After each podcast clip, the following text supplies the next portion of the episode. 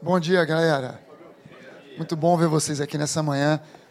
Saber que esse espírito de pioneirismo da Nova está tá sendo colocado em prática, né? Eu nunca, eu nunca pensei. É, aliás, antes de, antes de eu te falar o que eu ia falar agora, deixa eu te falar o seguinte. De vez em quando as, as pessoas, os pastores e tal, me dão uns, uns títulos que, que eu fico assim, até meio bolado com o negócio. Né? O Bené tem esse negócio de me chamar de.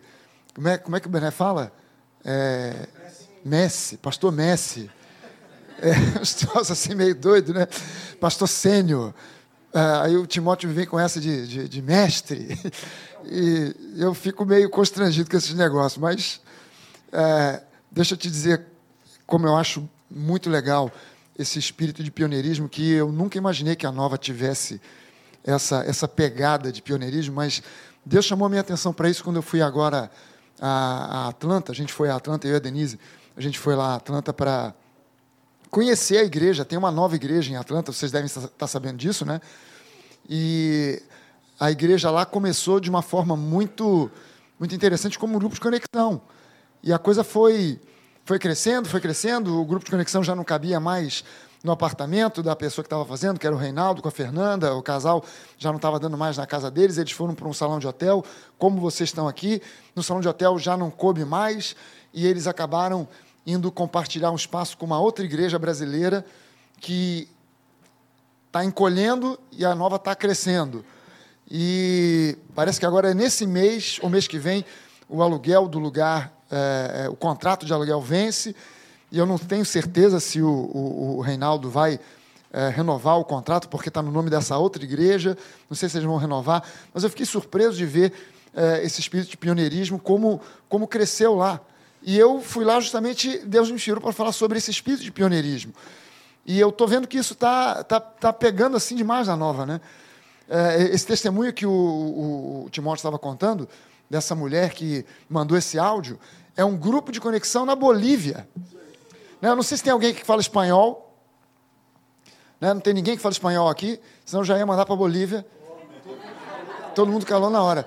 É, porque o brasileiro pensa que fala espanhol, né? Porque tem mundo diz. Quem fala espanhol? Todo mundo levanta a mão. Por quê? Porque sabe falar com sotaque, né? Espanhol, né? Sim, sim, estamos, todo bem? É, o cara pensa que fala espanhol por causa disso. Acaba fazendo como meu filho, né, o Bernardo. Você sabe que lá em, em, em Búzios tem muito argentino.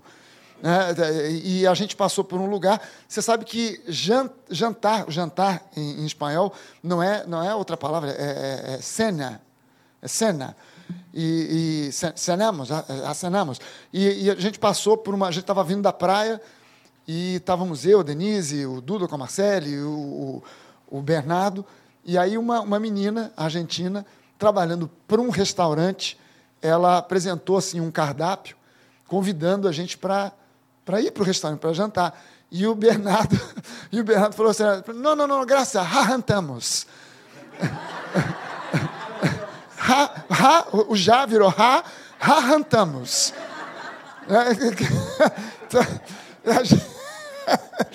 então, é, se, se você falar, levantar a mão para dizer que fala espanhol, arrancamos, eu ia te mandar para Bolívia, tem um grupo de conexão já começado lá, que está prosperando.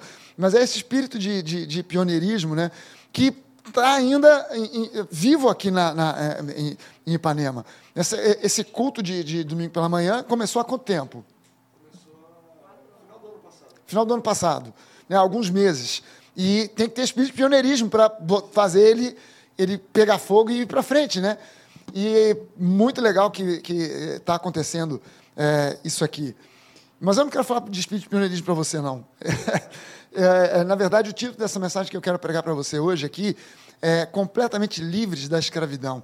É, é, é, na verdade, essa é a segunda mensagem, porque a primeira eu, peguei, eu preguei semana passada lá na Barra, e eu pensava que ia ficar só em uma, e de repente, quando eu sentei no computador para fazer essa mensagem, Deus me inspirou para fazer uma segunda, porque na semana passada o que eu preguei na Barra foi livres, é, completamente livres da escravidão, e eu falei da escravidão da lei. Hoje eu quero falar para você que nós somos completamente livres da escravidão do pecado. A Bíblia diz que nós fomos vendidos como escravos para o pecado. E eu quero dizer para você que em Cristo nós fomos livres dessa escravidão. É, é, é, nós não somos mais, isso é, é, é, algo que a igreja precisa entender. Nós somos completamente livres da escravidão do pecado. E a Bíblia diz para nós que nós não somos mais prisioneiros do pecado, porque nós não estamos mais debaixo do jugo da lei, mas estamos agora atrelados à graça. E por isso nós não seremos mais, não somos mais escravos do pecado. É, é, é complicado a igreja entender, porque a igreja ela se tornou escrava da religiosidade. E cristianismo não é religião. Isso é algo difícil de entender, porque cristianismo não é religião, cristianismo não é filosofia, cristianismo é relacionamento vivo com um Deus vivo. E não religião. É difícil da igreja entender isso porque ela foi treinada, discipulada, ensinada durante séculos que cristianismo é uma religião. Cristianismo não é meramente uma religião. Cristianismo é relacionamento vivo com um Deus vivo, relacionamento real com um Deus vivo. E, e é, embora não seja muito difícil de encaixar o cristianismo dentro da categoria religião. Não é difícil. Também não é difícil encaixar o cristianismo na categoria filosofia. Mas o cristianismo não é religião, o cristianismo não é filosofia, o cristianismo é, é relacionamento. É, o cristianismo não, não, não é para quem é religioso, é para quem tem sede e fome do Deus vivo. O cristianismo não é para quem é filósofo. Um filósofo pode ser um cristão? Pode. Mas apesar de ser um filósofo, ele, é, o cristianismo não é filosofia. Senão o cristianismo seria só para pessoas que curtem filosofia, que estudam filosofia, que pensam filosoficamente. O cristianismo não é isso. O cristianismo é para aquela pessoa simples, que não entende nada de filosofia, mas que tem um relacionamento vivo com o Deus vivo ela é também para o filósofo, que é formado, que tem diploma, que pensa, que escreve livros sobre filosofia, mas que não entende o cristianismo como filosofia, que entende o cristianismo como relacionamento vivo com um Deus vivo. O cristianismo é isso. E, e, e nós, como cristãos, nós somos livres da escravidão, das regras, mandamentos que a lei impõe, nós também somos livres da escravidão do pecado. É, nós somos o povo da nova aliança. Você e eu, nós somos o povo daquilo que a Bíblia chama de nova aliança. A nova aliança não é uma continuidade da antiga. Por isso ela é chamada de nova aliança, porque ela é algo novo. Não é uma continuidade. Cara, isso é uma revelação que vem do trono da graça. É, é, é, ela é chamada nova porque é algo novo. Não é uma continuidade. Se fosse uma continuidade, nós não teríamos uma nova aliança e uma velha aliança. Nós teríamos uma aliança. E aí ela continua. É uma aliança que se fez lá é, é, é, no Antigo Testamento, lá com aquelas pessoas do Antigo Testamento, com aqueles homens e mulheres do Antigo Testamento, com aqueles profetas, com aquelas pessoas todas, e ela veio caminhando e veio dando continuidade através de Jesus. Não, não, Jesus ele, ele é uma ruptura. Jesus ele criou uma ruptura. É, é, é, é Jesus estabeleceu algo que é antes e depois da cruz. A cruz é um filtro a cruz é um filtro e a antiga aliança ela entupiu no, fru, no filtro da cruz. É, é, é, é o que Jesus fez é algo completamente novo. E a Bíblia usa demais, inclusive na antiga, é, é, no Antigo Testamento, usa demais esse termo novo. Eis que eu faço com vocês uma nova aliança. Nessa nova aliança, eu vou tirar o coração de pedra e vou colocar um coração de carne. Um coração de pedra, pedra, na Bíblia, ela frequentemente, na grande maioria das vezes, ela simboliza a lei. Eu vou tirar um coração embasado na lei, baseado na lei, um coração de pedra, e colocar agora um coração de carne, colocar agora um coração que pulsa, um coração que bate no ritmo do coração de Deus. Um, um coração baseado na graça. É, é, é nós temos no Antigo Testamento sombras, tipos. E no Novo Testamento nós temos a concretização. E, e eh, nós somos essas pessoas que estão é, é, ligados na concretização, que olham para o Antigo Testamento e não tentam extrair do Antigo Testamento uma nova doutrina, porque o Antigo Testamento não tem doutrina para nós. As doutrinas da igreja estão todas no Novo Testamento, todas elas. Algumas dessas doutrinas do Antigo Testamento, não são muitas, passaram pelo filtro da cruz, mas a grande maioria entupiu no filtro da, no filtro da cruz. Como, por exemplo, o sacrifício de animais. É, é doutrina da antiga aliança. ela entupiu no filtro da cruz, por quê? Porque Jesus é o sacrifício definitivo. Aqueles animais que eram sacrificados no Antigo Testamento, eles apontavam para Cristo, apontavam para Jesus. Jesus é o Cordeiro de Deus. João Batista, quando viu Jesus pela primeira vez, depois de anos sem vê-lo, porque eles se conheceram apenas quando eram muito pequenos, quando eram bebês ainda, e, e, depois nunca mais se viram. Quando João Batista, que era primo de Jesus, seis meses mais velho que Jesus, e começa o ministério dele, de João Batista, seis meses antes do ministério de Jesus, ele, é, é, é exatamente aos. Olha, se Jesus começou o seu ministério aos 30 anos, e João Batista era seis meses mais novo e começou o seu ministério seis meses antes, João Batista começou o seu ministério aos 30 anos de idade, que era a idade quando o sacerdote, o levita, começava o seu exercício sacerdotal no Antigo Testamento. É, o sujeito com 25 anos não podia exercer o sacerdócio, embora ele fosse nascido na tribo de Levi. Com 29 anos, ele ainda não podia. Aos 30 anos, ele estava autorizado a começar o sacerdócio na antiga aliança. João Batista começa o seu ministério aos 30 anos, e a primeira coisa, a primeira pregação de João Batista foi apenas uma frase: Eis aí o Cordeiro de Deus que tira o pecado do mundo. isso não estava escrito no Antigo Testamento em lugar nenhum. É, é, era para Jesus ter dito para ele a mesma coisa que disse para Pedro.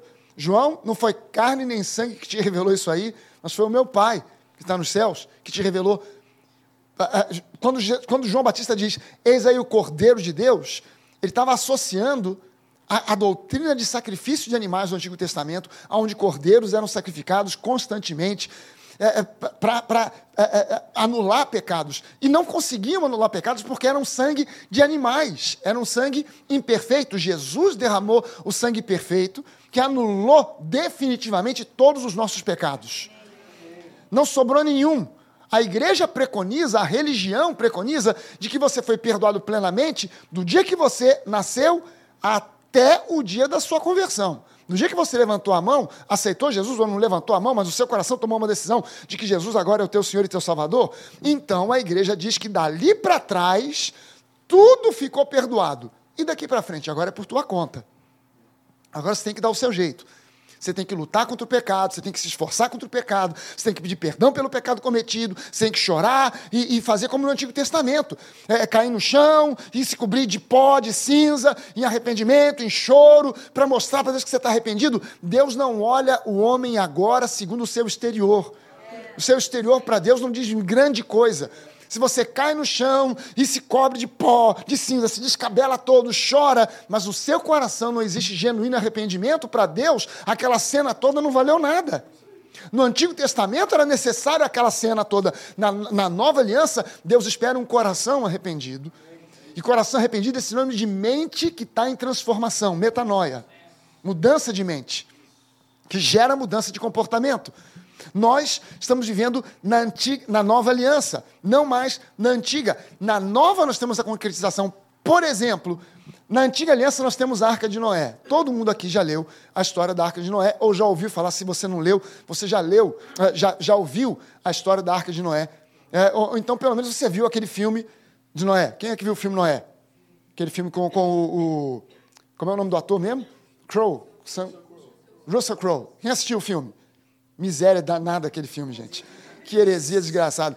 O filme tem nada a ver com a Bíblia, nada a ver. O camarada bolou uma história doida. Eu acho que o cara que, que escreveu o roteiro do filme fumou uma maconha estragada e depois saiu para escrever e deu ruim. Ele pensou em escrever uma história da Bíblia, mas estava viajando com LSD, alguma coisa assim, e deu ruim, saiu tudo torto, saiu tudo errado.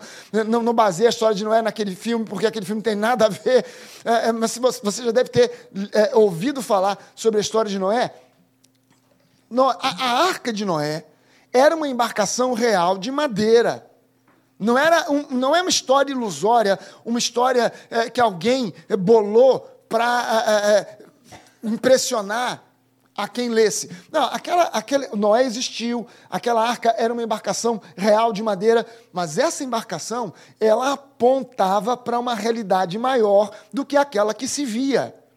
Quem olhava naquele tempo para a arca via um baita navio de madeira. Mas se você fizesse uma viagem no tempo e fosse de agora para lá e visse aquele barco, você ia saber, cara, esse barco não é simplesmente esse barco. Esse barco aponta para algo real, algo maior do que o próprio barco em si. Esse barco aponta para Jesus. Esse barco revela Jesus. A arca de Noé ela se cumpre em Jesus Cristo. Ela se realiza em Jesus. Jesus é que é o veículo que nos salva da morte e nos leva para um novo reino. Aquele barco de madeira salvou Noé e a sua família da morte. Mas quem nos salva da verdadeira morte, que é a morte eterna, é Jesus. Ele é o veículo, ele é a arca que nos leva para a salvação, que nos tira da morte que, é, é, que nos redime de toda maldição. Aquela arca tirou Noé e a sua família é, é, é da, da, da, morte do dilúvio, mas Jesus é o veículo que nos salva da morte e nos leva para um novo reino onde toda, toda, toda maldição é revertida. Toda maldição é revertida. Na sua e na minha vida, é, é uma lástima que ainda hoje existam igrejas pregando sobre maldição hereditária. Isso é uma heresia, não só com H maiúsculo, Todas as letras estão em maiúsculo aí, nessa heresia. Com letras em neon piscando heresia, heresia, heresia, heresia, heresia. É, é, é, é, por quê? Porque Jesus se fez maldição no nosso lugar. Para que você e eu agora sejamos abençoados. Você pode levantar uma das suas mãos e dizer isso? Em Cristo. Eu sou abençoado. Aleluia. Talvez eu tenha sido algum dia um amaldiçoado, mas hoje, em Cristo, eu sou um abençoado. Amém? Aleluia. Gênesis 6,15 diz que as dimensões da arca de Noé. Você entende que na Bíblia, essa, essa questão de nomes, números, datas, nada disso aparece por acaso? Nem tudo na Bíblia tem data, dizendo, olha, aconteceu no dia tal. Nem tudo na Bíblia tem medidas, era desse tamanho ou daquele tamanho. Mas você entende que quando não tem é porque Deus não inspirou o autor para colocar nem uma coisa nem a outra, mas que quando ele coloca, não colocou porque ele achou que era interessante colocar aquela data ou aquelas medidas, ele colocou, o autor colocou porque o Espírito Santo inspirou para que aquela data ou aquelas medidas fossem colocadas. Você consegue entender isso? A, a, a, a, Bíblia fala das dimensões da arca de Noé e diz que ela tinha 30 côvados de altura, tinha 50 côvados de largura e tinha 300 côvados de comprimento. Além disso, Gênesis 6,16 diz que ela tinha três andares. Isso tudo aqui não aparece na Bíblia por um acaso. Não aparece ali por um acaso. A, a gente fica na curiosidade de saber o que, que esses números significam é, é, nas medidas atuais. E se você pegar as Bíblias mais modernas, com traduções mais contemporâneas, tipo a NVI, a NVI não tem essas medidas assim, 30 côvados, 50 côvados, tem lá em metros. É, é a nova versão da João Ferreira de Almeida, que é a nova Almeida atualizada, não traz assim em côvados, traz em metros. Mas quando você vê em metros, embora mate uma curiosidade nossa de saber, poxa, eu queria conhecer a real dimensão dessa arca. Quando você vê em metros, isso mata essa curiosidade, mas tira todo o significado simbólico desses números aqui. E é preciso que a gente entenda que esses números são símbolos importantes para nós, porque eles apontam para Jesus. Por exemplo, 30 é um número bíblico que aponta para o sangue de Cristo. Por que, que 30 é um número que aponta para o sangue de Cristo? A Mateus 27, 6 diz que os principais sacerdotes, quando Judas caiu em si, que ele tinha traído, e ele usa essa expressão, eu traí sangue inocente, e ele pega aquelas 30 moedas de prata que ele recebeu como pagamento pela traição de Jesus, ele vai até os sacerdotes, joga aquelas moedas em cima dos sacerdotes e eu traí sangue inocente. E os sacerdotes, depois que Judas vai embora, eles dizem: Nós não podemos pegar esse dinheiro e botar de novo no cofre do templo, porque esse dinheiro é preço de sangue. É preço de sangue. Que sangue é esse? Que esse dinheiro correspondia o sangue de Jesus. Não é isso? Então, 30 é um número que aponta para sangue, e em especial o sangue de Cristo. 50, 50 na Bíblia é um número que aponta para o Pentecostes. É, é, é, quando é que o Espírito Santo caiu sobre os discípulos? 50 dias depois da Páscoa, 50 dias depois da crucificação. Se, é, é 50 é um número que fala do Espírito Santo, que fala da vinda do Espírito Santo, que fala do Pentecostes, que ocorreu 50 dias depois da ascensão de Cristo. 300. 300 é, é o cumprimento da arca, mas 300 é um número, 300 é um número composto. E isso que eu estou mostrando para você Se algum teólogo perguntar, você vai dizer, isso aí chama-se gemátria. O que é gemátria? Não, mas não, não tem U não, tá? Escreve gemátria, mas é gemátria. O que é gemátria? Gemátria é esse estudo desses números bíblicos, em especial do Antigo Testamento, que apontam, que são simbólicos, que apontam para alguma outra realidade. E é, é, 300 é um número composto. 300 é o número 3, que é o número da ressurreição, porque Jesus ressuscitou no terceiro dia. 3 é um número que fala sobre uma vitória sobre a morte, que fala de ressurreição. 100 é um número que fala de promessas cumpridas. 100 é o número das promessas cumpridas. 3 vezes 100, 300. Quantos foram os guerreiros que, combatendo junto com Gideão, obtiveram uma vitória sobre os midianitas?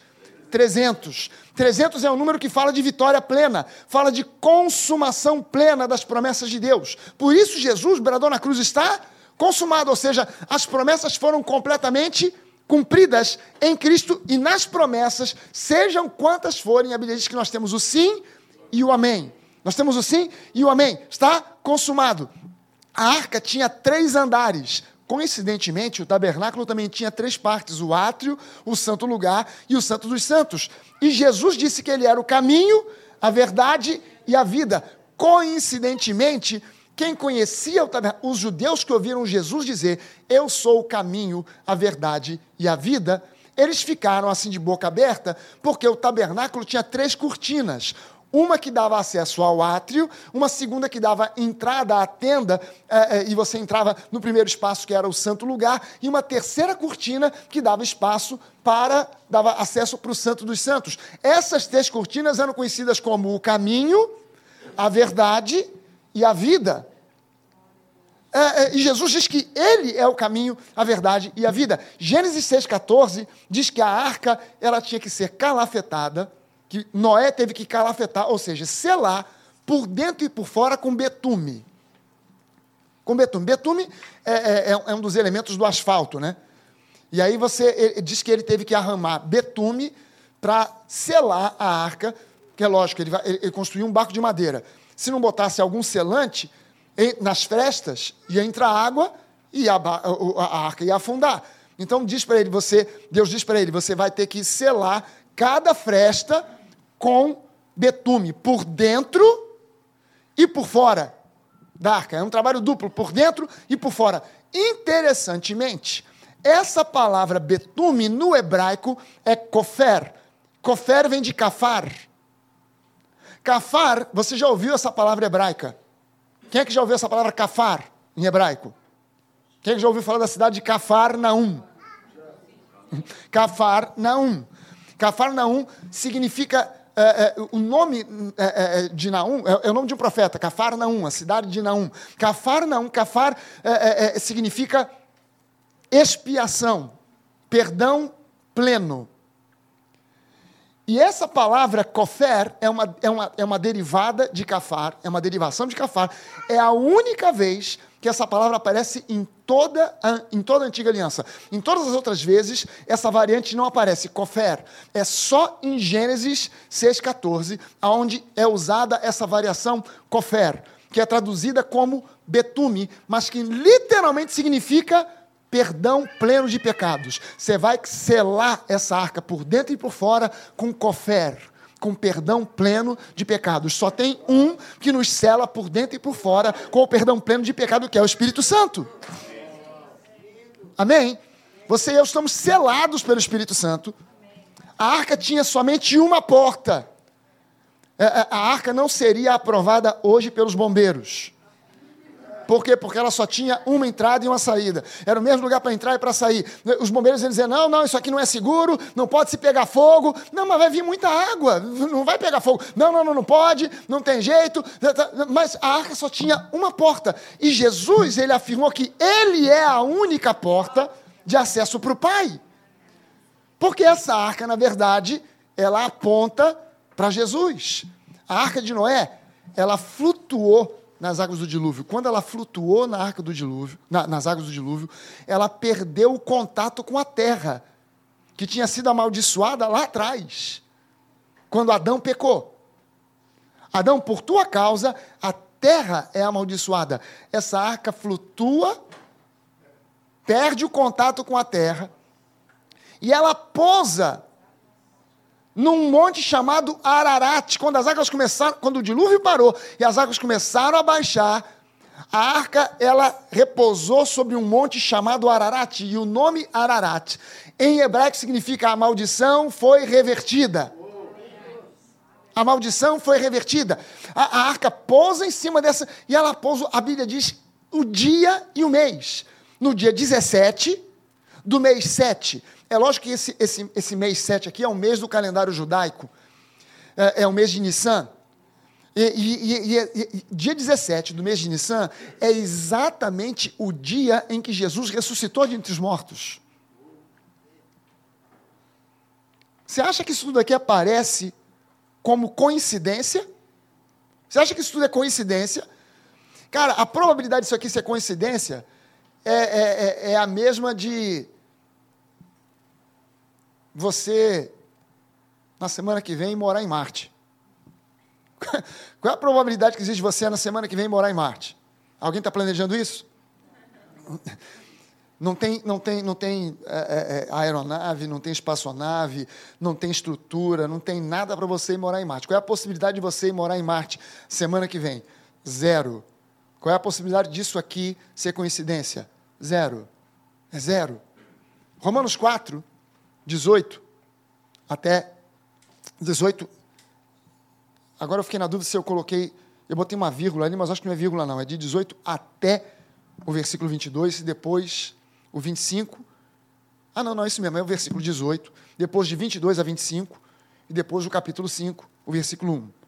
Diz o seguinte: Abraão, esperando contra a esperança, e essa esperança que a Bíblia cita aqui em Romanos, é a esperança que o mundo oferece. Qual é a diferença entre a esperança bíblica e a esperança que o mundo oferece? A esperança do mundo é tomara. Tomara que aconteça.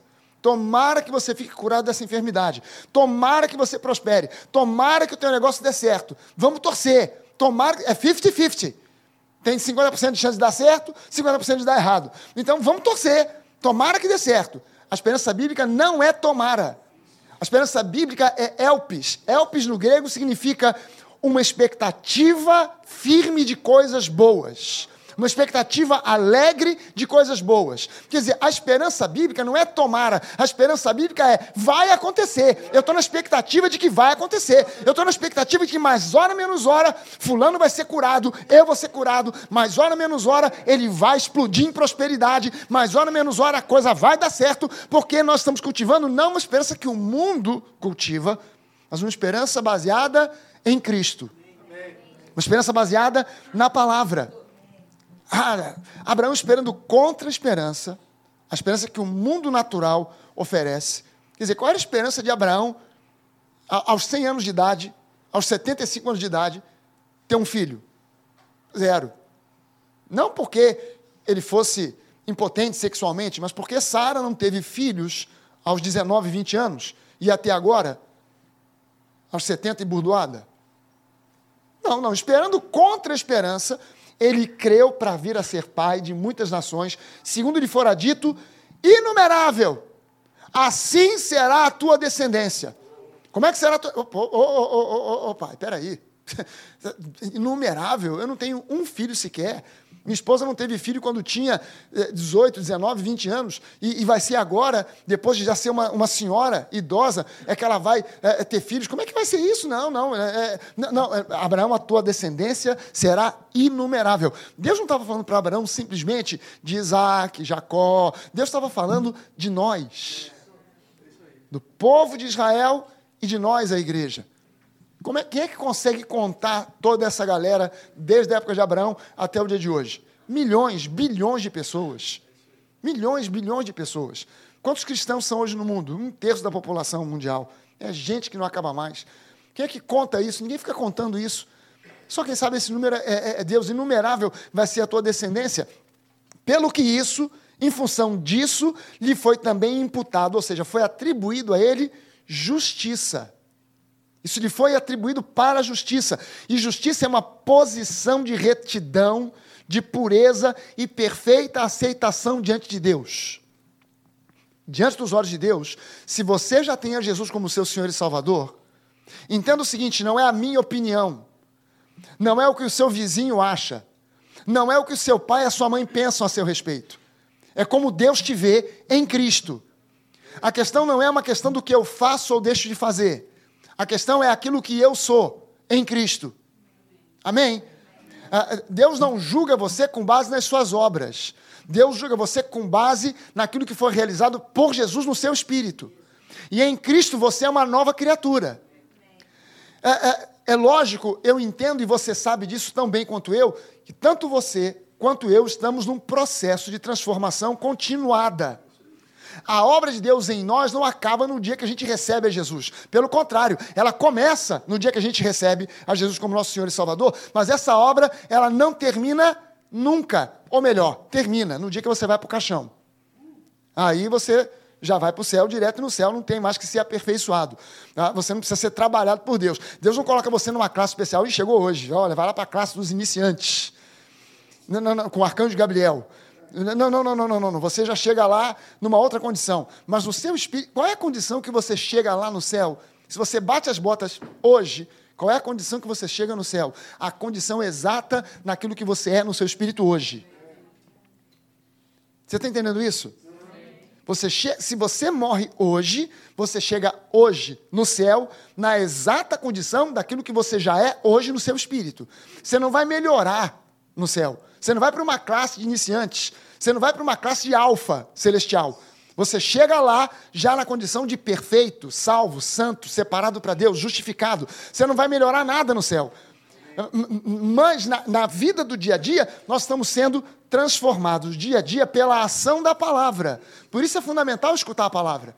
Quem não escuta a palavra e se firma num cristianismo baseado em tradições, não cresce espiritualmente, não amadurece espiritualmente. Continua atolado no mesmo ponto aonde se converteu. E é preciso que eu entenda o seguinte: no dia que eu me converto, eu me torno santo, justificado, eu não me tornei mais santo do que eu sou hoje ou do que eu era quando eu me converti. Eu já sou santo e você é santo na plenitude do que isso possa significar. Mas nós estamos num processo chamado santificação, que é aprender como pensa, como fala, como age um santo. Acho que eu já usei esse exemplo aqui é, uso esse exemplo há vinte e tantos anos, usei esse exemplo durante vinte e tantos anos na escola bíblica, na Atos, e vou continuar usando pelos tempos que ainda tiver pela frente, do que significa santificação e do que significa ser santo. É, é, talvez eu já tenha dito aqui, mas vou repetir de novo. Imagina que hoje entrasse aqui pela porta para assistir o culto aqui o embaixador da Inglaterra no Brasil.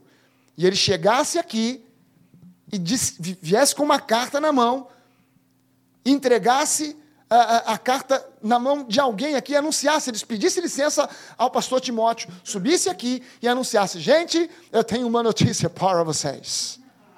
O rainha da Inglaterra morreu. Oh, vou dar notícia de novo, vamos lá. Tenho uma notícia para dar a vocês. O rainha da Inglaterra morreu.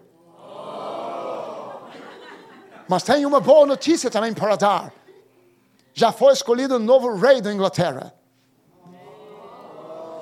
E o novo rei da Inglaterra é você. It's you. Como é que é o teu nome? Renato. Renato, tu já foi rei alguma vez na vida? Já? Nem no carnaval. Aquela fantasia de rei, nada. Ser casado? Não é casado? Então, não pode ser rei mesmo.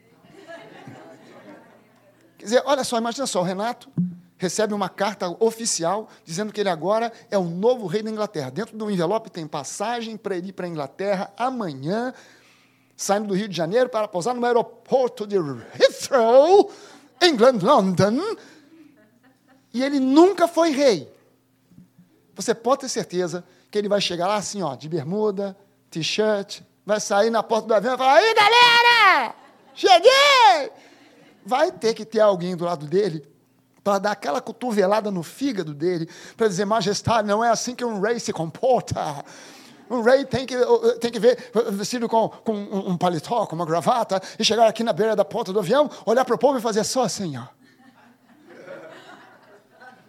Ah, o Renato vai dizer, Pô, eu não sabia, nunca fui rei, né, cara?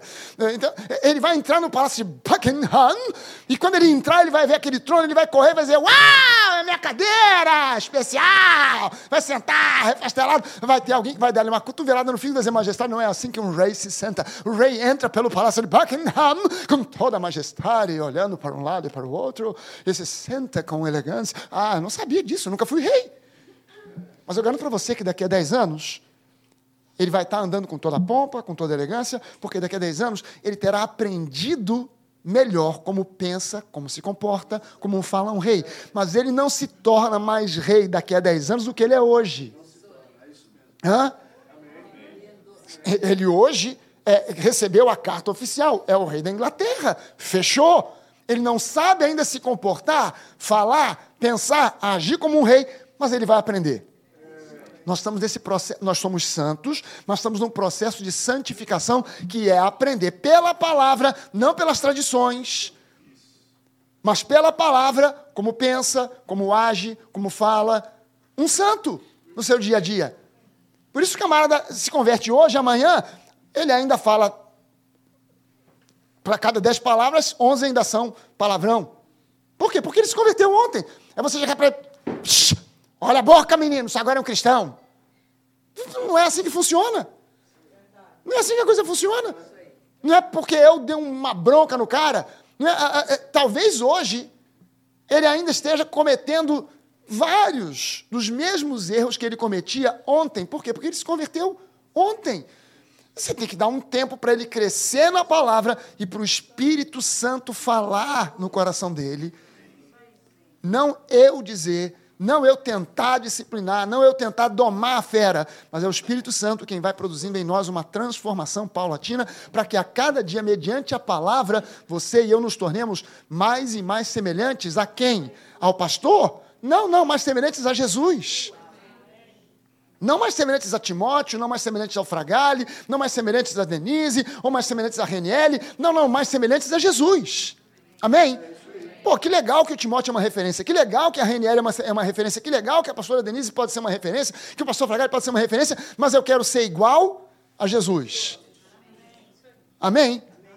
Porque se o pastor Fragale pisar na bola, se o pastor Timóteo pisar na bola, se alguém pisar na bola, alguém que é a minha referência pisar na bola, eu continuo seguindo Jesus porque eu não estou seguindo meramente homens. Eu estou seguindo Deus. Amém? Eu dizia isso para o meu antigo, meu primeiro pastor. Eu, eu, uma vez eu, eu disse para ele, cara, olha só, a Bíblia diz que no dia do juízo vai ter uma fila e Jesus vai olhar para alguns naquela fila e vai dizer assim, ó, cara, nunca te conheci, afasta-se de mim. Então é o seguinte, você como é pastor, provavelmente vai estar na frente da fila do que eu, né? Eu não sou nada aqui, sou só música, eu vou ficar lá no final da fila. E se eu ouvir, quando você chegar diante de Jesus, se ele disser para você, nunca vos conheci, lá de trás eu vou berrar, nem eu! Por quê? Porque eu não estou seguindo homens. Eu tenho fulano, ciclano, beltrano como uma referência. Mas Jesus é o meu modelo. Hã? É o modelo onde eu, é a forma onde eu quero me encaixar. Aleluia. Pelo que isso lhe foi também imputado para a justiça, uma posição de retidão, de pureza e perfeita aceitação diante de Deus. E não somente por causa de Abraão que isso está escrito, não só por causa de Abraão que isso foi é, é, levado em conta, mas também por nossa causa. Posto que a nós igualmente será imputado, ou seja, também será atribuída a nós a justificação, sendo considerados agora como justificados de todos os nossos pecados diante de Deus. A saber, a nós que cremos naquele que ressuscitou de entre os mortos, a Jesus, o nosso Senhor. Amém? Cristianismo, gente, é muito mais do que acreditar nas palavras de Jesus. Cristianismo é acreditar que Jesus ressuscitou dentre os mortos. Sem isso, cristianismo é, aí sim, o cristianismo se torna mera religião ou mera filosofia. Sem a ressurreição, o cristianismo se torna uma mera religião. O qual Jesus foi traído e entregue por causa das nossas transgressões, ou seja, dos nossos pecados, mas ele ressuscitou por causa da nossa justificação ou seja, através da qual nós somos absolvidos de toda culpa, tendo toda e qualquer dívida para com Deus paga por completo. Você pode levantar uma das suas mãos e dizer isso? Eu já não tenho nenhuma dívida, nem com Deus muito menos com o inferno, porque na cruz Jesus pagou o preço por completo. Aleluia. Aí Romanos, amém. Você pode dar uma salva de palmas ao nosso Deus. Aí no versículo 1 de, de, de, de, de Romanos 5 diz lá: Justificado, pois, mediante a fé, justificados não pelas nossas obras, justificados não porque nós fizemos e acontecemos e jejuamos e, e, e, marchamos em volta da igreja, ou sei lá, não, não, justificados mediante a fé, uma vez que nós fomos reconciliados, temos paz com Deus por meio de nosso Senhor Jesus Cristo. Uma vez que nós somos reconciliados, nós temos paz com Deus. Fomos reconciliados mediante o uso da nossa fé. Eu não vi Jesus ressuscitado. Pedro viu, Tiago viu, João viu, eu não vi, você não viu. Mas Jesus disse que mais, mais bem-aventurados são aqueles que não viram e creram do que aqueles que viram e por causa do ver, creram. Veja bem o seguinte: nós não fomos feitos justiça pelas nossas obras nós fomos feitos justiças, justiça pela obra de Jesus realizada a nosso favor. Não pelo nosso esforço, mas pelo esforço dele. Não pelo nosso sofrimento, mas pelo sofrimento dele. Não pelas nossas obras, mas pelas obras dele que foram realizadas a nós. Jesus não fez o que fez por si, para provar algo para alguém. Ah, não, eu vou provar para o meu pai que eu aguento. Eu vou provar para Deus que eu. Não, Jesus não fez aquilo por ele próprio Jesus fez tudo o que fez por mim e por você, por nossa causa. Na lei, havia um conjunto de regras a serem seguidas, mas seguir a todas elas não dava a ninguém o poder de se ver livre da escravidão do pecado. A pessoa, por mais que ela obedecesse à lei, ela continuava sendo escrava da lei e do pecado. Ela continuava sendo escrava da lei e do pecado. Essa libertação que nós temos hoje, que você e eu temos, ela ocorreu, somente ocorreu quando Jesus, como nosso substituto, pagou o preço que nós não poderíamos pagar. Não simplesmente porque a gente não suportaria a cruz, não simplesmente porque talvez alguém possa olhar para tudo aquilo que Jesus passou e pensar, mas será que eu aguentaria aquilo tudo que Jesus aguentou? As ofensas, eh, eh, os espancamentos, eh, a flagelação, e depois a cruz, os socos, os murros, as cusparadas. Será que eu aguentaria tudo que Jesus aguentou? Não importa. Ainda que você diga, ah, não, mas eu, eu acho que eu aguentaria porque eu sou forte e eu aguento, eu suporto muita dor e tal. Não adiantaria nada. Não ia adiantar nada, sabe por quê? Porque você e eu no lugar de Jesus, nós íamos morrer, nós íamos ser crucificados, íamos morrer, íamos para a sepultura, e da sepultura nós não sairíamos. Nós íamos ficar na sepultura, como é o caso de todos os fundadores de todas as religiões desse planeta. Nenhum deles sobreviveu à morte. Nenhum deles sobreviveu à sepultura. Nenhum deles saiu da sepultura. Por isso o cristianismo não é religião. O, o, o, o que Jesus fez não foi fundar uma religião. Ele não disse, esse que eu fundo uma nova religião, e aqueles que seguirem essa religião serão vitoriosos e vencedores. Não. É a, a minha igreja, chamados para fora do sistema religioso desse mundo, porque a palavra igreja literalmente significa os chamados para fora, para fora do quê? Do sistema religioso desse mundo, que se baseia na lei. A, a, a, contra a minha igreja, os portais do inferno não vão prevalecer. Não vão prevalecer. Contra essa igreja sobrenatural, nós ficaremos. Por que, que a gente ficaria na sepultura? Porque você e eu nascemos com a herança de Adão, a herança pecaminosa, a natureza pecaminosa. Então a gente ia para a sepultura e na sepultura a gente ia ficar. Jesus, por não ter nascido, você sabe que Jesus não tinha o sangue de José, nem o sangue de Maria correndo nas suas veias. Você sabia disso? Hã? O sangue de Jesus não tinha o sangue nem de José, nem de Maria. Há pessoas que pensam, ah, Jesus não tinha o sangue de José, porque Maria era virgem quando concebeu Jesus, mas ele tinha o sangue de Maria. Oh, Maria! Presta atenção. O sangue da mãe e o sangue do bebê, enquanto o bebê está na barriga da mãe, o sangue da mãe e o sangue do bebê não entram em contato um com o outro. Na placenta, e é por isso que existe a placenta, a placenta é uma superfície de troca. O sangue da mãe entra pela placenta, passa os nutrientes por outros. São vasos independentes. É como se fosse uh, uma superfície de troca, onde os vasos da mãe vêm até aqui, há um espaço, e daqui para cá são os vasos que vão para o bebê. O sangue da mãe passa por ali, libera os nutrientes, os vasos do, do lado do bebê absorvem os nutrientes, o bebê é alimentado, é nutrido, mas o sangue da mãe não se mistura nunca com o sangue do bebê. São dois sangues independentes. O sangue de Maria era um sangue contaminado pelo pecado de Adão. E por que, que Jesus pôde sobreviver à sepultura, pôde viver de novo, pôde sair da sepultura? Porque o sangue dele não tinha a contaminação do sangue de Adão. Era sangue perfeito, era sangue puro, era sangue sem pecado. E Jesus então pôde vencer a morte. Veja bem o seguinte: Jesus não morreu simplesmente por você. Não é isso. Quem morre por você é um mártir. Jesus não morreu por você, ele morreu no seu lugar. Ele morreu te substituindo. É mais do que ter morrido por você. Ele morreu no seu lugar. Aquela cruz era para você, era para mim. Mas Jesus morreu no seu lugar. Mas o que é incrível é que, aos olhos de Deus, você, que não era nem nascido ainda, já estava lá com Ele. Cara, para para pensar nisso. Você sequer era nascido, seus pais não eram nascidos, seus avós não eram nascidos, é, é, é os seus bisavós não eram nascidos, mas aos olhos de Deus, você estava lá com Jesus. Você estava lá com Ele, passando por tudo que Ele passou, sofrendo tudo que Ele sofreu. E Ele foi sepultado, você foi sepultado com Ele. Ele ressuscitou e você ressuscitou com Ele. Aleluia!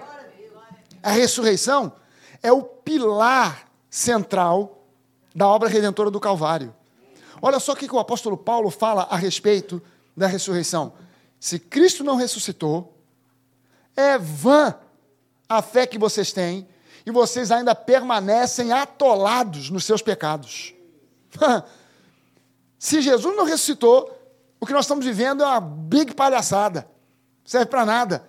E o apóstolo Paulo chega a dizer o seguinte: se Cristo não ressuscitou, vamos voltar para o mundão, vamos beber, comer, cair dentro aí do pecado, do erro, porque depois da morte é o vazio, é o nada.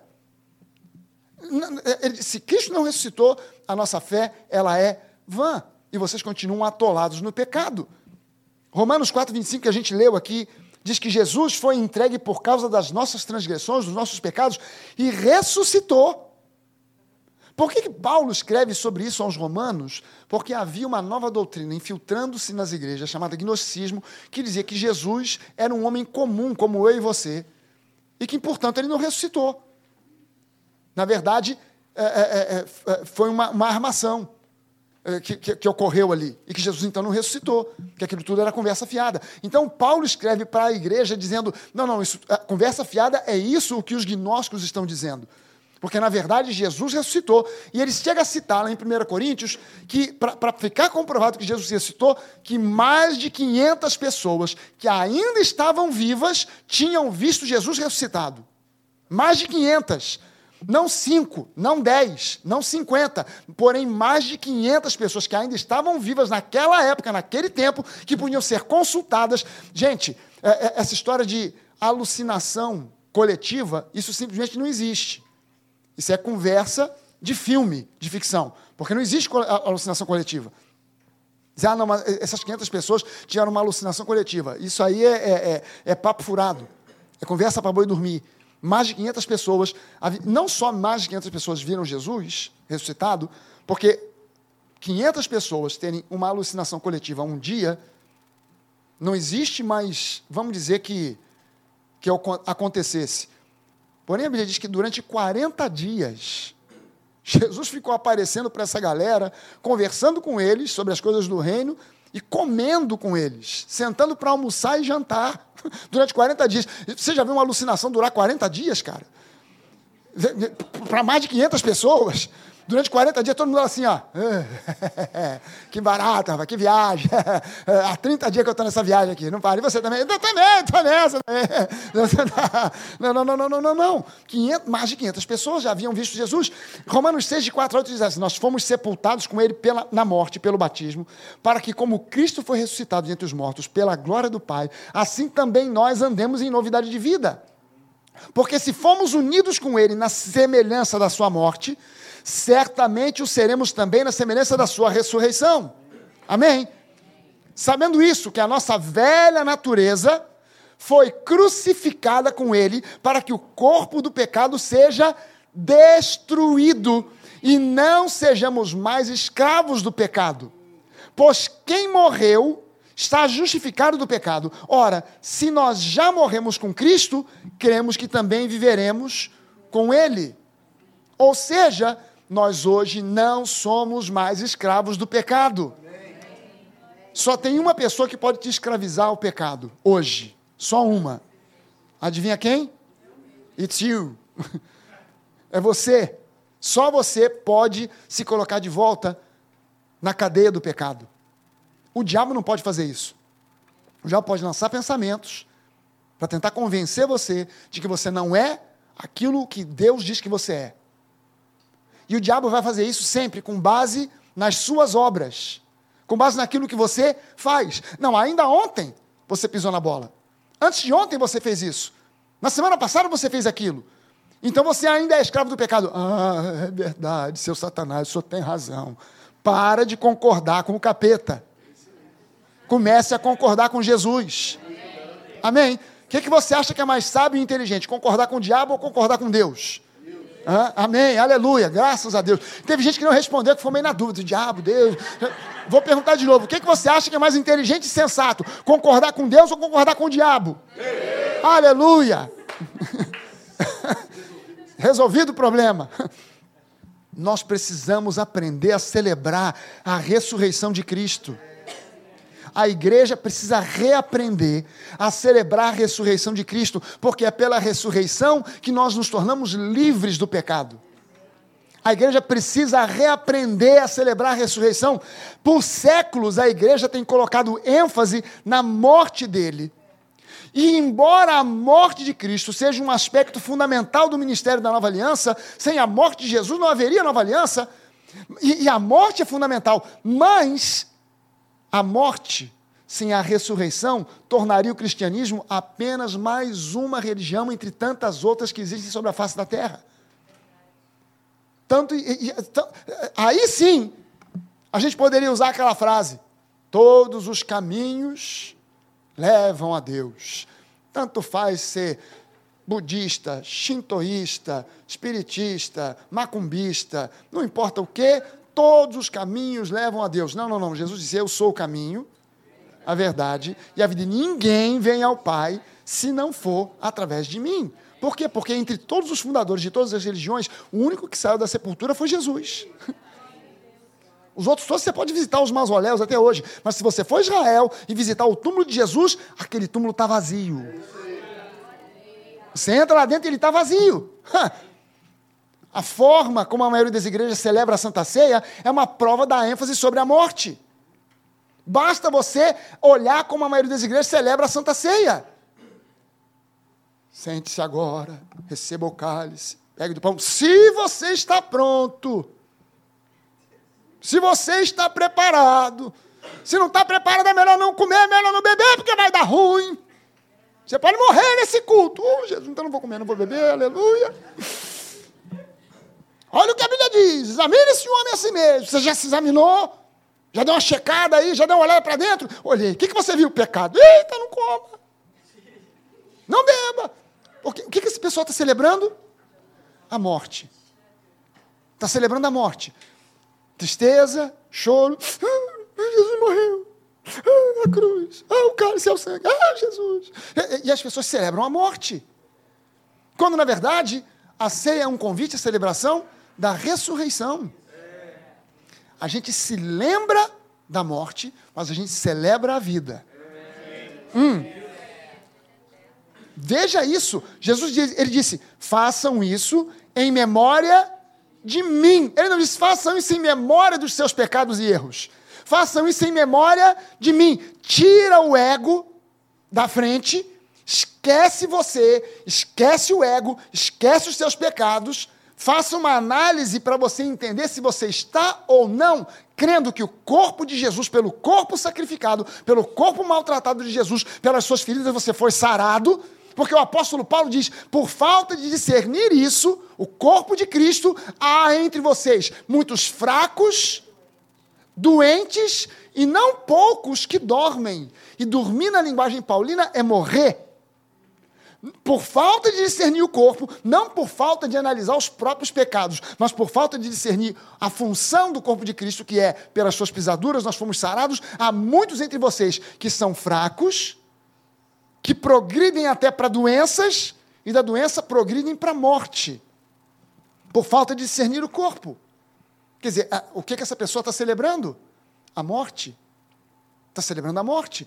Eu ainda estou morto nos meus delitos e pecados, eu tenho que chorar, eu tenho que. É porque Jesus, coitado de Jesus, olha lá, ele pendurado numa cruz, sofrendo, sangrando, e eu aqui ainda, fazendo isso e aquilo, aquilo outro. Tira o foco de você.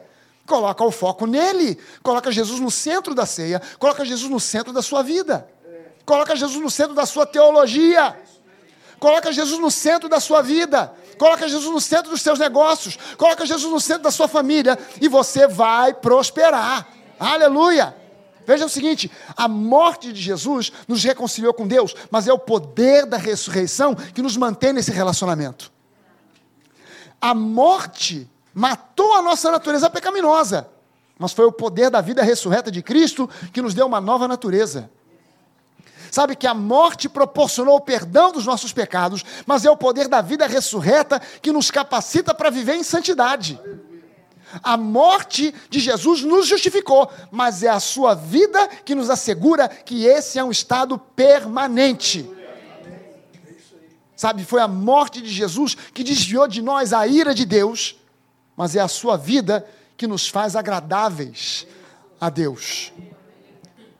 Sabe, antes da sua morte, nós éramos pobres, miseráveis, pecadores e classificados como inimigos de Deus. Mas foi a sua vida ressurreta, emergindo das profundezas e se livrando das garras da morte, que nos possibilitou a graça de sermos elevados à condição de santos e filhos de Deus. Aleluia! Uh, amém! Mateus 25, 15 a 17, na linguagem de hoje, diz o seguinte: em toda a festa da Páscoa, Pilatos costumava soltar um dos presos e pedindo, a pedido do povo. Naquela ocasião estava preso um homem muito conhecido chamado Jesus Barrabás. Você sabia que Barrabás se chamava Jesus? Você sabe por que você não sabe disso? Porque na, na maioria das Bíblias, em português, e também em inglês, nas outras línguas, todo esse trecho aqui, o nome Jesus ligado a Barrabás é omitido. Por quê? Porque alguns escribas começaram a escrever o nome de Barrabás sem o primeiro nome, Jesus, por causa de uma reverência ao nome de Jesus.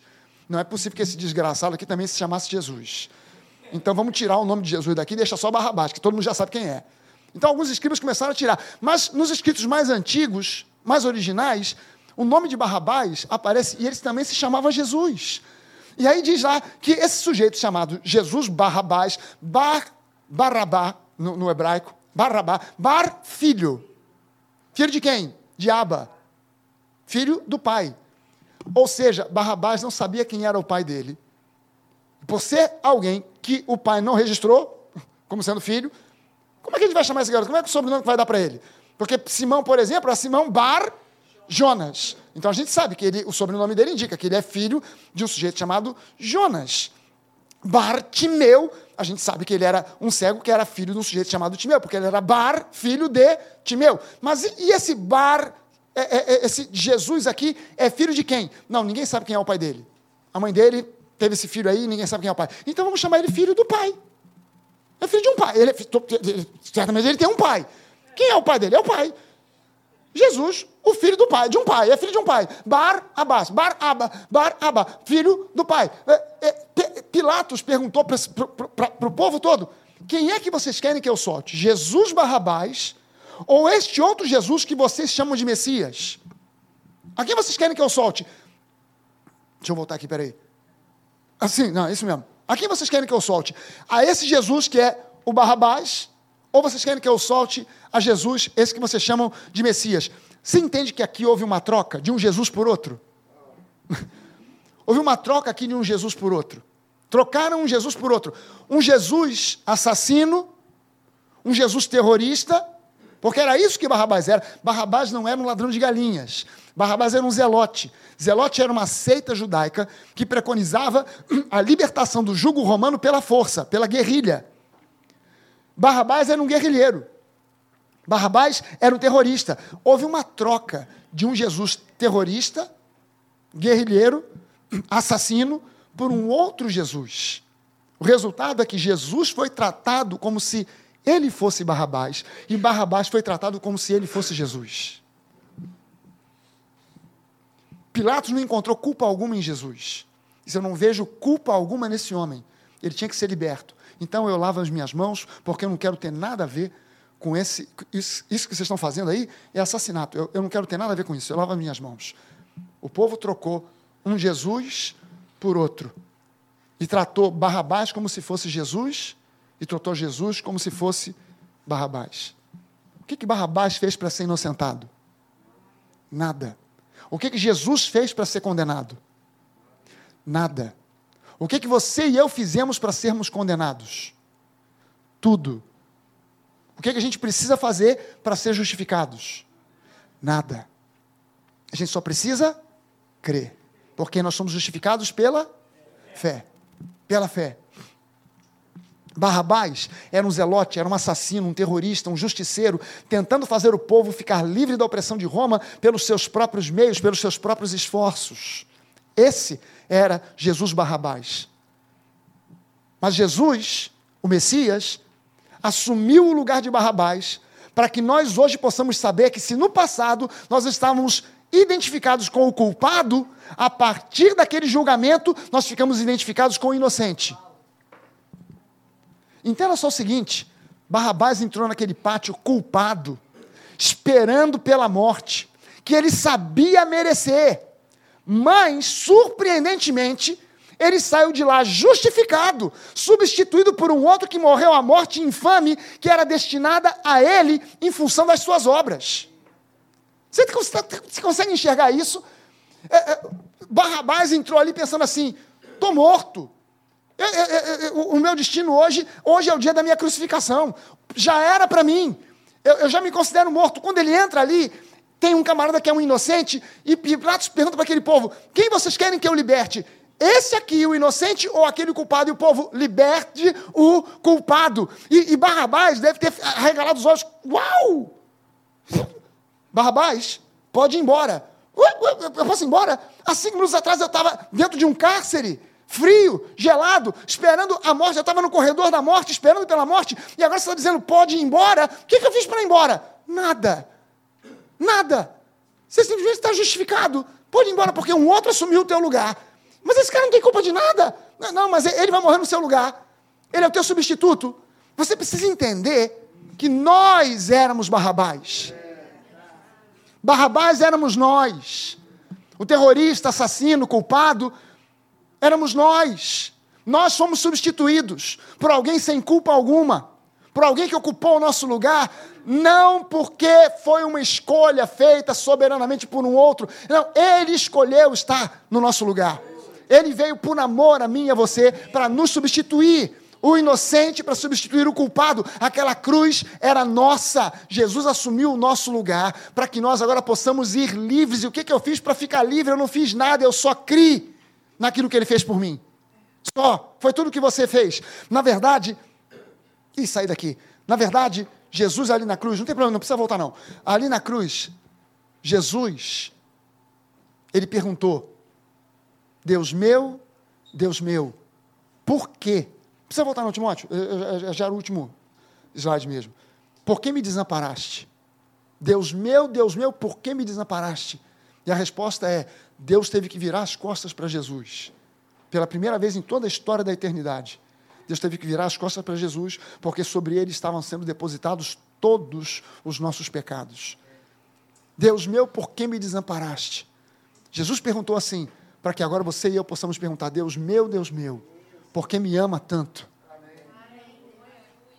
Jesus terminou a obra da cruz quando ele bradou: Está consumado. Está consumado. É interessante que a Bíblia diz que Jesus, quando bradou está consumado, inclinou a cabeça e entregou o Espírito. A Bíblia não diz, então ficou evidente que Jesus morreu porque a sua cabeça, pum, caiu. Ele teve um colapso súbito e de repente ele que estava bradando aos céus: Deus meu, por que me desamparaste? Está consumado.